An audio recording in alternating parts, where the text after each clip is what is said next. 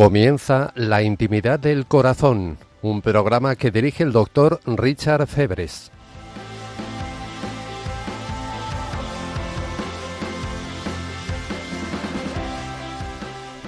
Bienvenidos y saludos a todos los oyentes de Radio María, la radio con las buenas noticias garantizadas. Os habla el doctor Richard Febres Landauro, doctor en psiquiatría y psicoterapia, aquí en nuestro programa La intimidad del corazón. Vamos a comenzar con una oración.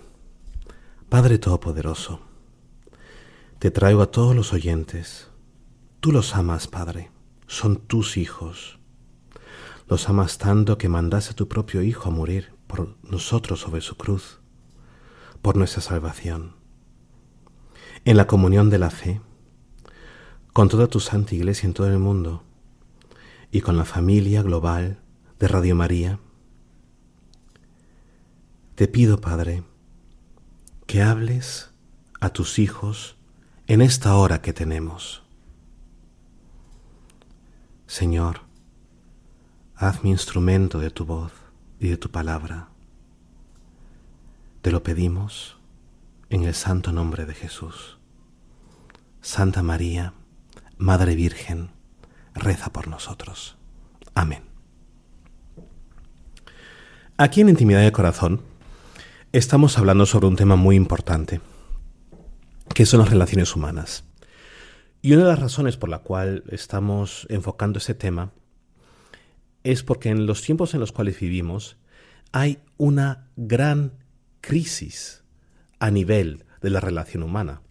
Bueno, que tenemos guerras Imaginaos, tenemos guerras entre nosotros, o sea, nuestra comprensión para, para otras personas es tan mísera que no vemos otra opción que, que matarnos y que tirar bombas. De la misma manera, hay demasiados divorcios, demasiadas separaciones hoy en día en, en todo el mundo y especialmente en el cuerpo de Cristo. Una separación, un divorcio, siempre es una catástrofe. No hay persona que gane un divorcio. No hay ganador, no hay, no hay campeón. Pierde el marido, pierde la esposa, pierden los hijos, pierden todo. El único que gana a lo mejor es el Estado porque entonces, como trabajan los dos padres, pagan impuestos dobles y tienen que comprar más cosas. Necesitan entonces dos coches y dos lavadoras y dos uh, lavavajillas, etcétera, etcétera, etcétera. Pero en realidad, en un divorcio no gana nadie. Durante los últimos 20 años, en, en mi carrera como psiquiatra, he conseguido ganar acceso, tener acceso a información muy, eh, muy importante, la cual si, si esa información se difundiese a nivel nacional, si, se, se, enseñase lo que quiero compartir con vosotros en los colegios, entonces habría menos divorcios. Se trata de los siete niveles de la intimidad, según Matthew Kelly. Cuando mi jefe se enfadó conmigo hace muchos años, él me dijo que yo no conocía la ciencia de la relación humana. Y efectivamente, como con todo el humano, siempre hay una ciencia. Todo el comportamiento humano, todo el, pensamiento humano es prognosticable, es deducible. Podemos em, predecir de cierta manera qué es lo que la gente va a pensar y cómo se va a comportar la gente. Es por eso que la política funciona, la psicología funciona, que campañas publicitarias funcionan. ¿Por qué? Porque condicionan al ser humano a que presente comportamiento predicable. La relación humana tiene su propia anatomía. Y aunque todas las relaciones humanas son diferentes, todas las relaciones humanas son iguales. Igual que nosotros los seres humanos. Todos los seres humanos somos diferentes, pero en realidad también todos somos iguales. Entonces vamos a resumir lo que hemos hablado en, los últimos eh, capítulos de la intimidad del corazón. Hemos hablado de los siete niveles de intimidad, del primer nivel, que son los clichés, o las expectativas que tenemos los unos hacia los otros y también hacia nosotros mismos. Y hemos eh, quedado en que hay que intentar cumplir de cierta manera, aunque sea tomar en consideración las expectativas que tenemos los unos hacia los otros y también hacia nosotros mismos. Después el segundo nivel es el nivel de los hechos. El nivel de los hechos, eso es, va a cómo percibimos nuestro medio ambiente, cómo vemos nuestro medio ambiente, qué es, qué es lo que experimentamos en, nuestro día a día. Hace mucho calor, hace mucho frío, brilla el sol o hace lluvia, cómo fueron las vacaciones, qué tal está el trabajo. Eh, hablamos de los hechos y por qué, porque nos da una buena sensación el poder estar de acuerdo con los hechos. Es a veces cuando estamos en desacuerdo con los hechos que entonces entran problemas muy básicos en nuestra relación.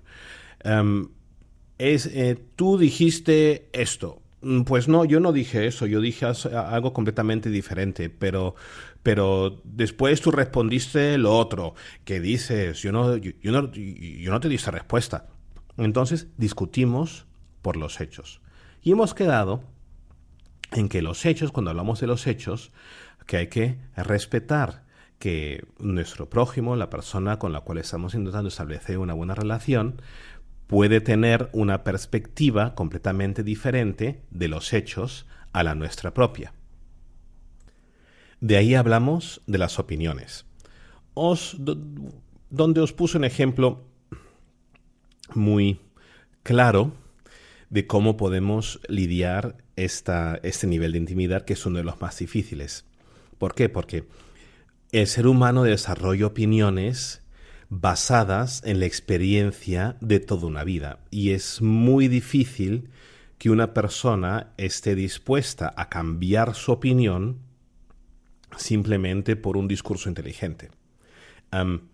quiere decir que para que una persona cambie su opinión, tiene que tener la disposición voluntaria de hacerlo y tiene que estar dispuesta a hacer o experiencias nuevas que confirmen una opinión nueva como mínimo de estar abierta a un diálogo positivo, un diálogo constructivo que le ayude a desarrollar una nueva opinión. Hemos dicho que para poder acceder y superar, profundizar aquel nivel de las opiniones, que es necesario entender y aceptar las opiniones del prójimo, aunque parezcan incomprensibles e inaceptables. De verdad, os recomiendo de que escuchéis los previos capítulos de la intimidad del corazón, porque ahí hemos detallado cada nivel de intimidad de una manera muy exacta, muy precisa, para poder beneficiarse lo máximo posible de esta sabiduría, de esta ciencia, que es el poder tener relaciones humanas em, buenas, vivas, dinámicas, intencionales, em, llenas de, vida y de, y de benevolencia. Hablamos también en los últimos capítulos de el cuarto nivel de intimidad, que son los sueños y las esperanzas. Los sueños y las esperanzas es el nivel de intimidad, o son el nivel de intimidad, donde, donde comienza la vida, donde, comienza todo. El, el enamoramiento comienza al nivel de los sueños y de las esperanzas. La amistad comienza a nivel de sueños y esperanzas. el, ser buenos compañeros comienza a nivel de sueños y esperanzas. Y sueños y esperanzas crecen en lo que yo llamo el destiempo despreocupado, que es tiempo que estamos juntos sin tener que mirar al reloj y sin pensar en las preocupaciones. Una de las razones por la cual muchísimas relaciones no funcionan es porque no invierten destiempo despreocupado el uno en el otro. Quiere decir que, eh, por ejemplo, parejas matrimoniales siempre están hablando del poco tiempo que tienen y de las cosas que les preocupan. Y no tienen tiempo el uno para el otro simplemente para despreocuparse del mundo y, y hacer cosas que se hacen cuando no se empiezan en las preocupaciones del día a día. Hoy día vamos a hablar de las siguientes o de los siguientes niveles de, la intimidad según Matthew Kelly. Me perdonáis, por favor, los fallos en, la lengua española, porque como he vivido muchísimos años en Alemania, a veces se me traba un poco la lengua, que ya con la práctica se me irá. Bueno, los siguientes niveles comienza con el, eh, con el quinto nivel de la intimidad, que son las necesidades legítimas. Y las necesidades legítimas las podemos dividir en cuatro. Tenemos necesidades físicas, necesidades intelectuales, necesidades emocionales y necesidades espirituales. La gran mayoría de la gente siempre se ocupa de las necesidades físicas. Hay que comer, hay que respirar, hay que beber, hay que dormir. Necesitamos ropa, necesitamos deporte, necesitamos movimiento, necesitamos movilidad. y pensando en nuestras necesidades eh, físicas, construimos nuestra vida alrededor de esas necesidades. Pero demasiadas veces ignoramos, por ejemplo, las necesidades intelectuales. ¿Qué son las necesidades intelectuales? Pensadlo bien. El ser humano tiene que aprender para poder sobrevivir. Si siempre estuviésemos al nivel intelectual de un recién nacido, no seríamos capaces de sobrevivir por nosotros mismos. Es aprendiendo y desarrollando nuestro intelecto que somos más y más capaces de sobrevivir en la sociedad, de sobrevivir en el mundo actual y de poder dirigir nuestras vidas en la dirección en la cual la queremos ver. Así aplicamos la sabiduría, los conocimientos que ganamos a través de toda una vida para el beneficio de, nuestro prójimo y para nuestro propio beneficio, que es básicamente el, final, la intención tras el aprender cosas nuevas. Así crecemos desarrollando habilidades y, competencias y aptitudes, maestrías técnicas eh, nuevas y podemos crecer como, como personas, como seres humanos. Y una de las razones por las cuales tenemos problemas en nuestras relaciones es porque no aprendemos cómo poder superarlas. Puede ser de que tengamos un, un conflicto con una persona, con nuestro esposo, con nuestra esposa, hermanos, hermanas, con, con nuestro jefe o con nuestros empleados, con la gente que trabajan para nosotros, pero que nunca vamos más allá de, nuestra propia opinión. Nunca vamos más allá de, nuestros em, propios eh, sentimientos, de nuestros propios conocimientos, en lugar de coger e intentar adquirir y ganar nuevos conocimientos sobre las personas con las cuales tenemos que ver y sus puntos de vista. La siguiente categoría de necesidades son las necesidades emocionales. Sí, los seres humanos tenemos necesidades emocionales. Muchas veces, demasiadas veces, lo ignoramos por completo. Una de las razones por las cuales ignoramos nuestras necesidades emocionales es porque en el siglo pasado habían muchas guerras. Fue un siglo muy duro para nuestros abuelos y para los padres de nuestros abuelos y también para nuestros padres. ¿Cuál fue la consecuencia? Que ellos tenían que trabajar y superar situaciones emocionalmente muy difíciles y solamente podían hacerlo si ignoraban por completo sus necesidades emocionales. ¿Y qué es lo que se transmitió? Que es necesario ignorar nuestras necesidades emocionales. Pero la verdad es que no es sabio ignorarlas. Dios mismo no las ignora. Vamos a ir a la carta de los, de los Gálatas, capítulo 5 versículo 22. Gálatas 5:22. Aquí leemos, los frutos del Espíritu son la caridad, el gozo, la paz, la longanimidad, la benignidad, la bondad, la fe, la mansedumbre, la continencia contra estos frutos no hay ley. Esos son frutos a nivel emocional. Y profundizaremos este tema después de una canción.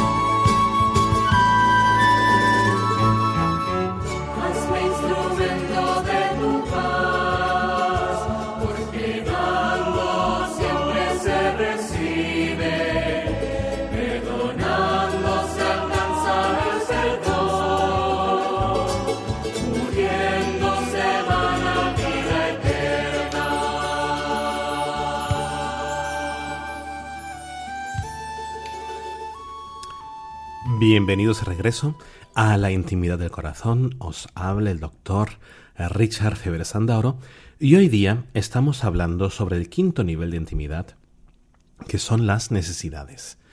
Tenemos necesidades físicas, necesidades intelectuales, necesidades emocionales, que hemos discutido en la primera sección de este programa, y también tenemos necesidades espirituales, que son la cuarta categoría de necesidades que tenemos.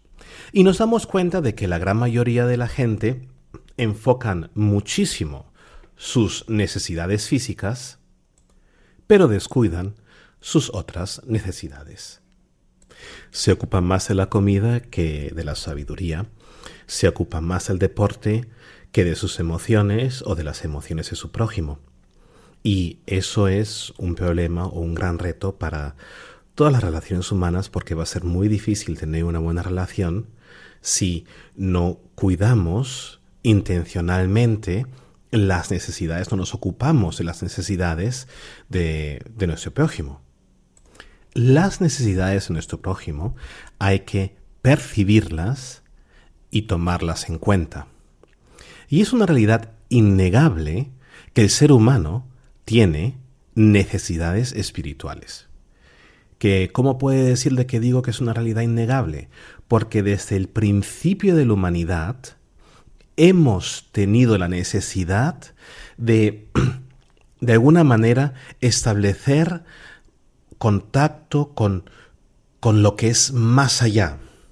Hemos estado buscando nuestro creador, nuestro origen. Y nuestro creador, nuestro origen, el Padre que nos ama, se nos reveló. Y tenemos, Él ha intentado desaciar aquellas necesidades espirituales. Y cuando digo que Él ha intentado, que Él intenta saciarlas, es que solamente las puede saciar si nosotros somos capaces y si nosotros tenemos la voluntad de aceptarlo a Él. Hay mucha gente que tiene unas necesidades, bueno, tiene un montón de necesidades que no están saciadas y una de las razones es, por la, es porque no aceptan a el amor de su padre, el amor de su padre que ha deseado saciar todas sus necesidades desde un principio. Voy a Mateo 4:4. No solo de pan vivirá el hombre, sino de toda palabra que procede de la boca de Dios. Es interesante.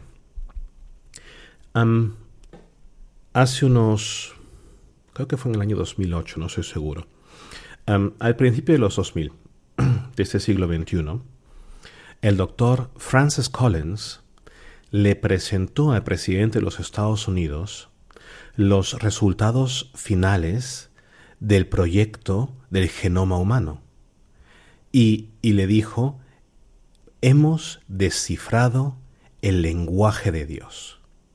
Porque cada ser humano es, es una palabra de Dios. Es una palabra con 3.400 millones de, de, letras, que es eh, el genoma, que son los, los genes, los, eh, las bases, las letras que constituyen nuestro, eh, nuestros genes, nuestro código genético somos palabras de Dios y cada ser humano es una palabra diferente.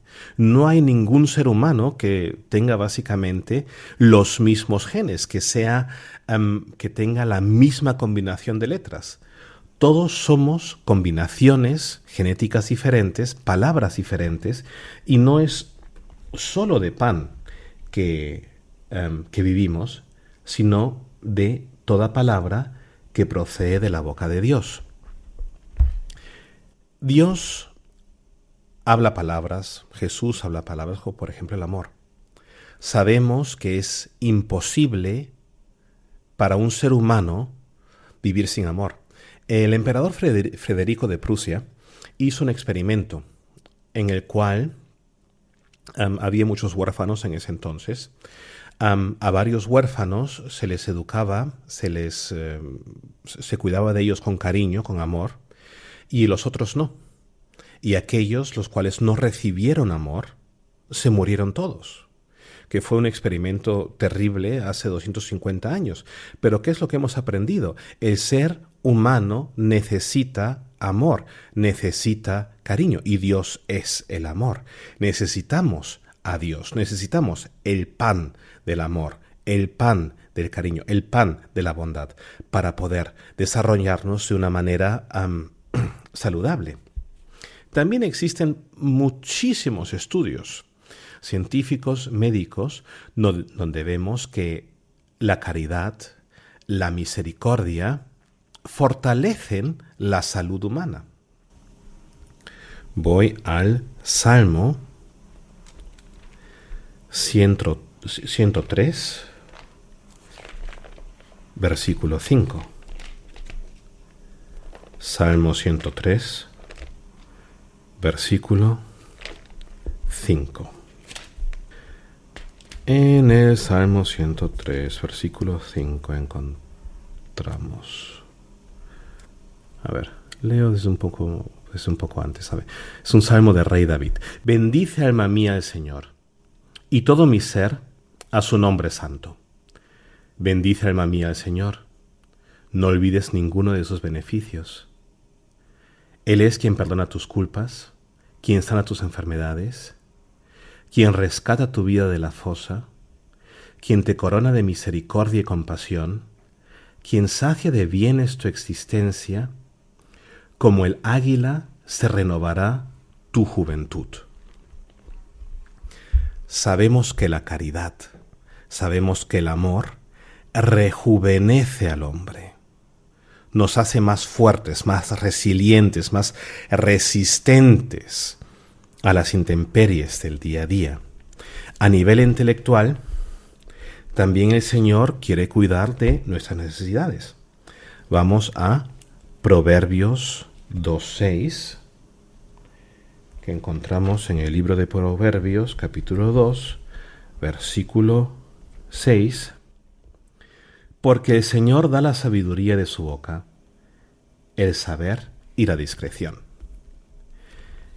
Y también tenemos lo que yo llamo el bono o el cupón infinito, por no decir el billete de la lotería, que siempre gana, que lo encontramos en la carta de Santiago, capítulo 1, versículo 5. Si alguno de vosotros carece de sabiduría, que la pida Dios, que da a todos abundantemente y sin echarlo en cara, y se la concederá. Cuando nos ponemos a pensar, la sabiduría de Dios es infinita. Y cuando comparo mi sabiduría con la sabiduría de Dios, pues em, mi sabiduría se aproxima a cero, porque sé muy, muy, muy poquito comparado a Él. Quiere decir que me falta sabiduría y si me falta sabiduría, lo que necesito es más sabiduría y para ganar más sabiduría, pues tenemos aquí la solución en este versículo. Simplemente pedírsela a Dios que da a todos abundantemente y sin echarlo en cara. En otras palabras, da igual qué error hayas cometido, da igual cuán grave tu pecado, si tú quieres sabiduría, pídesela a Dios y Él te la dará abundantemente y no te, va, y no te la va a echar en cara. De tal manera que vemos que el Señor quiere ocuparse de nuestras necesidades físicas, nuestras necesidades intelectuales, nuestras necesidades emocionales y nuestras necesidades espirituales, como en el encuentro con Él habiendo cumplido con nuestros clichés y nuestras expectativas, estando de acuerdo en los hechos, con los hechos, habiendo entendido y aceptado nuestras opiniones, habiendo compartido y valorado nuestras esperanzas y nuestros sueños, y habiendo percibido y tomado en cuenta nuestras necesidades, entonces podemos llegar al sexto nivel de intimidad, porque es ahí cuando comenzamos a desarrollar emociones más profundas el una por el otro. Ahora, ese sexto nivel, el nivel emocional, no es solamente un nivel que está basado en el diálogo, sino el nivel está constituido de las emociones en sí. Quiere decir que comenzamos a sentir agrado o comenzamos a sentir eh, cariño o comenzamos a sentir también rechazo, eso puede ser. Entonces, para llegar más allá, para poder establecer una relación fuerte a nivel emocional, nuestras emociones tienen que corresponder.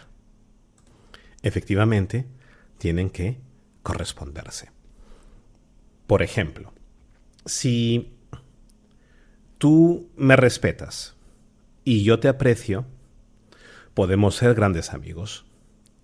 Si tú me desprecias y yo te odio, entonces podemos ser enemigos. Oye, que no es una relación muy bonita, pero es una relación emocional, la enemistad. ¿Qué pasa? Que no nos damos cuenta o ignoramos las emociones de nuestro prójimo, de la persona con la cual queremos establecer una buena relación.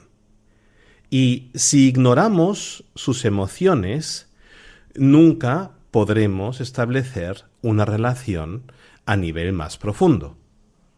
Es por eso que la terapia, enfocada en las emociones, es uno de los abordajes más exitosos para el tratamiento de parejas que, tienen conflictos. Eso nos lleva al tema de las emociones y cómo podemos comprender, cómo podemos em, abordar este tema. Finales del siglo pasado, principios de este siglo, un señor, un profesor de universidad italiano, su nombre es Giacomo Rizzolatti, em, descubrió las neuronas espejo. ¿Qué son las neuronas espejo? Bueno, la pregunta inicial era, ¿por qué sonríen los bebés? Cuando tenemos un bebé de pocas semanas, cuatro o cinco semanas, y sonreímos a este bebé, ese bebé nos va a retornar la sonrisa, comenzará a sonreír como un angelito. Pero eso, ¿cómo puede ser? ¿De dónde viene esa sonrisa? Porque ese bebé apenas sabe que tiene un ego, que tiene una persona, que él es, eh, que apenas tiene identidad. Em, está comenzando recién a diferenciar entre lo que es el yo y lo que es el mundo exterior.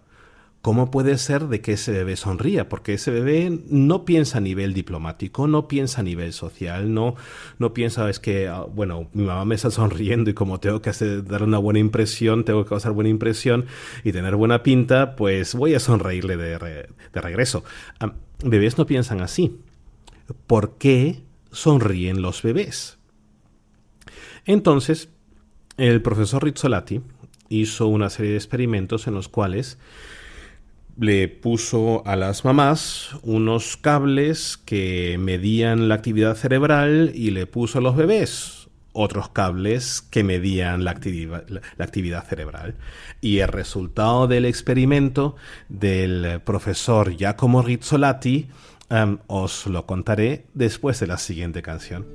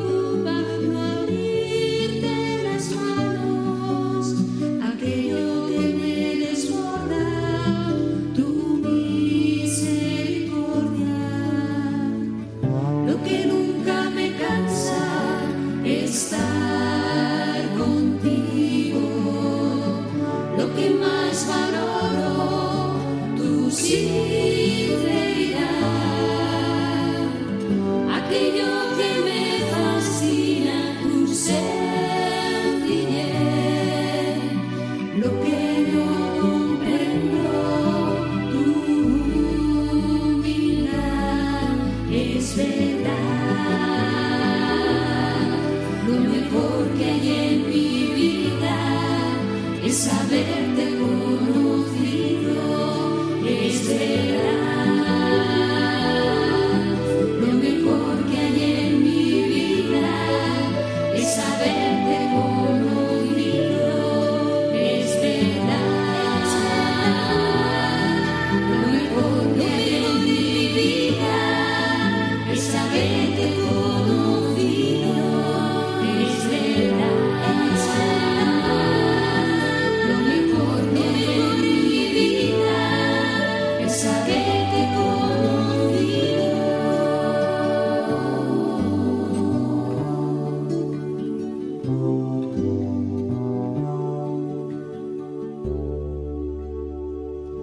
Bienvenidos de vuelta a la intimidad del corazón. Os habla el doctor Richard Feveres Landauro y como os prometí, vamos a discutir los resultados del experimento del profesor Rizzolatti. ¿Por qué sonríen los bebés? Bueno, el profesor Rizzolatti le puso unos cables a las cabezas de las mamás y unos cables a las cabezas de los bebés, que son cables que no hacen daño, y midió la actividad de sus cerebros cuando las mamás estaban intentando que sus bebés les sonriesen. Y lo que vieron es que había una región en el cerebro que está conectada a la alegría que se activaba en las mamás y se activaba en los bebés. Lo que significaba, que es lo que dijo eh, Rizzolatti, que de alguna manera el cerebro de los bebés estaba imitando la activación, el cuadro de activación del cerebro de las mamás. Un estudio que fue recibido con un gran escepticismo porque dijeron, bueno, pues lo único que está probando ahí es que las mamás sonríen y los bebés también. Razón por la cual ese mismo experimento se realizó a una edad más temprana, hasta el punto que los bebés que es básicamente el experimento más temprano que se pudo realizar, um, tenían 47 minutos de edad, recién nacidos. Entonces se pusieron en los brazos de su mamá y eh, le, les pusieron un cablecito en la cabecita y un cablecito en, en la cabeza a la mamá y le pidieron a la mamá, sonría usted a su bebé. Y efectivamente, aunque el bebé todavía no podía sonreír porque era recién nacido, resulta que la actividad cerebral del bebé comenzaba a imitar la actividad cerebral de la mamá. ¿Y eso qué significa? Eso significa que el cerebro humano es capaz de reconocer y reproducir las emociones del cerebro humano. Que si yo veo a una persona que está alegre, aunque yo mismo no me dé cuenta de que esa persona esté alegre, mi cerebro puede comenzar a imitar las emociones. Y, y esto es ciencia. Eso es así. Las emociones de aquella persona de tal manera que puede ser que se me suban los ánimos. Y yo estoy seguro de que todos los oyentes han, han, experimentado algo similar, que entraba en una habitación y que el mero hecho de entrar en esa habitación pues le daba a uno una sensación de ligereza. Y, o al revés, entramos en una situación y hay como, un, como una atmósfera, como un aire muy pesado y, y, y todo nos da como una sensación de agobio simplemente de estar en una habitación o de estar eh, con, con ciertas personas que no están de buen humor. Y antes de que abren la boca, pues resulta que a nosotros los ánimos se nos van al suelo. ¿Por qué? Porque se llaman las neuronas espejo, aquellas células cerebrales, aquellas neuronas que tenemos en nuestro cerebro, comienzan a producir o a imitar la actividad, la función cerebral de aquellas personas que están en torno nuestro. Y eso es muy significativo, porque muchas veces cuando nos peleamos o cuando estamos en un conflicto, asumimos que nosotros somos los únicos que tienen sensaciones negativas. Pensamos que a lo mejor nuestro prójimo, la persona con la cual nos, estamos peleando, que ellos están tan anchos y tan panchos, mientras que nosotros eh, nos entra enfado, nos entra em, una sensación de, decepción, estamos decepcionados y, nos sentimos fatal. Y eso no es el caso. Entonces, lo que em, hemos visto, lo que hemos constatado, y estoy hablando ahora de Um, unos uh, estudios uh, hechos por una, una, científica, una psicóloga, Sue Johnson, en, en, los Estados Unidos, que existen, sobre todo en relaciones más profundas, existen lo que ella llama um, sitios o habitaciones emocionales que no son habitaciones en, un sentido de cuatro paredes, sino son básicamente cuando un, una pareja o cuando una persona en una pareja entra en un estado emocional, entonces automáticamente la otra pareja, la otra persona en esa misma pareja, pues entra en un estado emocional comparable o que corresponda a las emociones del otro partido. ¿Qué significa? Que puede ser que ella se sienta triste. Y aunque él no sepa que ella está triste, él se siente frustrado. Entonces, eh, al entrar por la puerta, uno ya espera la sensación de frustración, mientras que la otra ya espera la sensación de tristeza, y se miran a los ojos y y una se echa a llorar y el otro se enfada. ¿Qué pasa? A través de los años han generado como una modalidad emocional, un espacio emocional, es una mejor palabra, un espacio emocional en su relación humana. ¿Qué es entonces lo que podemos hacer? Lo primero que tenemos que hacer es necesario darnos cuenta que nos movemos en aquellos espacios emocionales, que en realidad, cuando yo me frustro, es porque tú estás triste, que cuando tú estás triste es porque yo estoy frustrado. Y así podemos tomar la decisión consciente de salir de aquel espacio emocional, de salir de aquel estado. No es necesario que tú te pongas triste cuando yo llego a casa. No es necesario de que tú te eh, frustres em, cuando llegas a casa. Es solamente un ejemplo. Pero ¿qué pasa? Como hemos aprendido en el pasado de que hay situaciones las cuales tienen la tendencia a repetirse, nuestros cerebros reaccionan de antemano y se preparan para reproducir esa misma situación la cual estamos temiendo. Y eso es la naturaleza humana, o sea, es, así como funcionamos. Em, eso es difícil de cambiar, pero no imposible, pero no imposible. Hay que imaginarse un poco el cerebro humano como un vaso de agua. A ver, imagínate un vaso de agua y ese vaso estaba, bueno, vacío. Y cada día se pone una gota de agua clara, pura, limpia en ese vaso. A ver, imagínate que ese vaso es vuestra relación. Tu relación con tu pareja o tu relación con, con tus hijos, una relación significativa para ti. Entonces, cada vez que tienes un buen día, una buena experiencia con esa relación, estás poniendo una gota de agua clara en este vaso.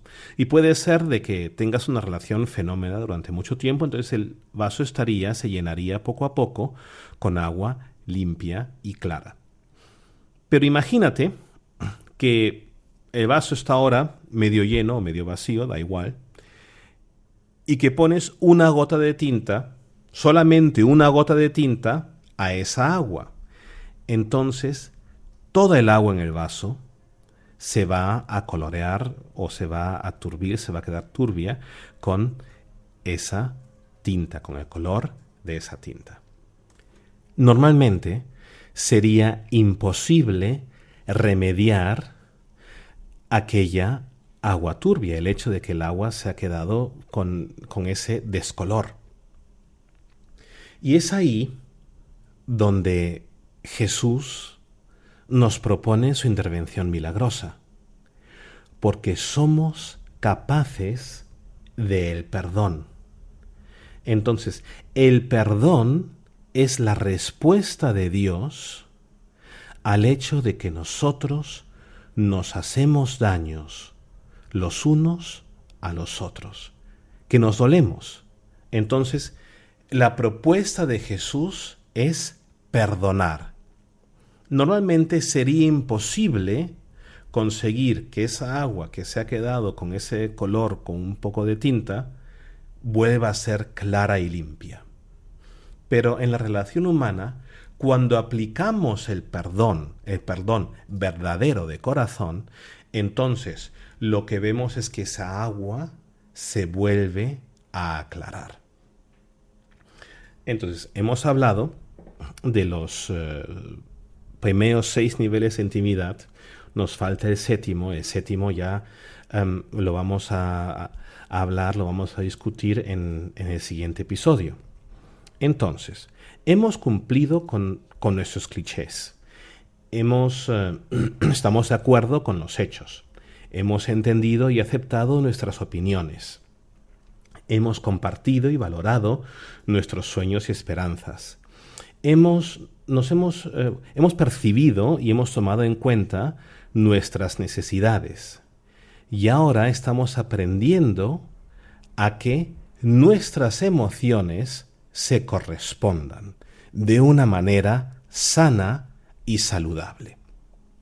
Entonces, si notamos que hay emociones negativas en, nuestras relaciones, eso quiere decir de que no estamos eh, cumpliendo em, con una em, higiene emocional adecuada, porque estamos permitiendo de que el agua se turbie, de que em, el agua en nuestros corazones, que nuestras relaciones, las conexiones cerebrales que tenemos eh, para las diferentes personas con las cuales nos relacionamos, que, que que estén sucias, que estén turbias. Y eso es relevante. No da igual. Y os voy a contar una historia. Os voy a contar una historia de, de un caso que, que de verdad pasó así, que yo tuve. Hace algunos años vino un, un, chaval que tenía, bueno, pues un trastorno de, pánico. Le entraba pánico sin razón. Y en el, durante el, tratamiento, durante varias sesiones que tuvimos, llegamos a la causa de ese pánico. Resulta que años atrás había visto una película de terror con, con unos amigos suyos. Y bueno, en esa película de terror em, resulta que em, bueno, había una escena fea y esa escena fea había tomado lugar en un bar. Había un bar donde estaban riendo unos amigos de repente la música se puso un poco rara, así como se ponen en las películas de terror, y, y entró ahí el, asesino y, y- y los mató a todos. Y fue una escena muy terrible. Y después de esa escena terrible, em, la mayoría tuvo una, una pesadilla y se olvidaron del tema. Años más tarde, resulta que ese chico estaba en un bar con sus amigos y había una persona en el fondo de la habitación que se estaba tomando una bebida, una bebida clave.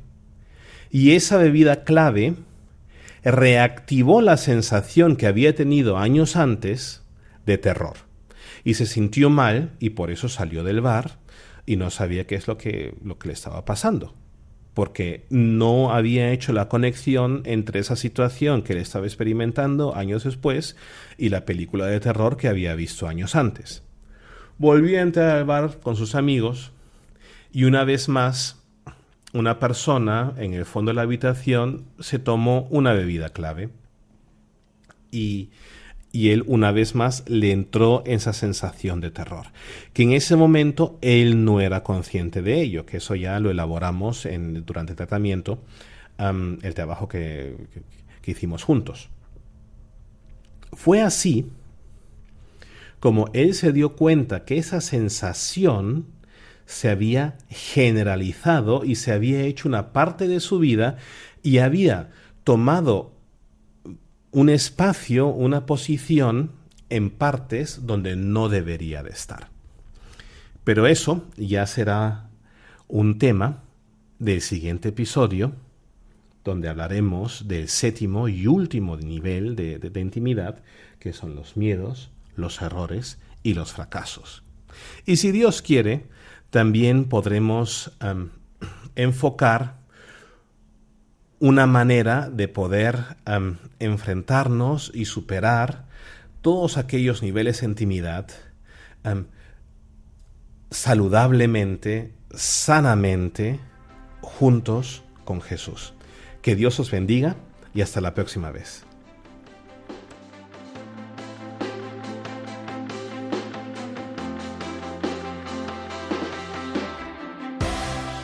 Acaban de escuchar La intimidad del corazón, un programa que dirige el doctor Richard Febres.